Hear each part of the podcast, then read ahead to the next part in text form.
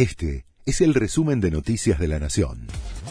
La Nación presenta los títulos del martes 20 de febrero de 2024. Javier Milei volvió a criticar a los gobernadores. Consideró que su mayor error hasta ahora fue creer que podía negociar en base a un planteo honesto con los mandatarios provinciales. Dijo que Cristina Kirchner es la jefa de la banda tras las críticas sobre su plan económico y reveló que está trabajando fuerte en una reforma tributaria. Luis Caputo anticipó que la inflación de febrero estará cerca del 10%. El ministro de Economía adelantó que van a fijar el salario mínimo en las próximas horas y que habrá un bono para jubilados.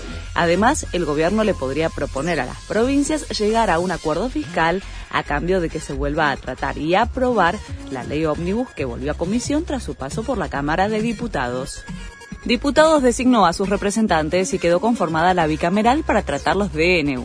Tras su constitución, la comisión podrá abocarse al estudio del decreto de necesidad de urgencia 70-23, presentado por el Ejecutivo el 20 de diciembre. De todas formas, al haber pasado 10 días para tratarse el mega DNU desde que ingresó al Congreso, puede ir directo a los dos recintos. Alerta amarilla en varias provincias por tormentas fuertes y calor extremo el Servicio Meteorológico Nacional emitió alertas para Mendoza, Río Negro, Chubut, Santa Cruz, Entre Ríos, Buenos Aires y La Pampa. Se prevén precipitaciones en torno a los 50 milímetros, fuerte actividad eléctrica, ocasional caída de granizo y ráfagas intensas. Por un conflicto gremial, cerraron la Torre Eiffel en París. La medida de fuerza es contra la mala gestión y la falta de presupuesto.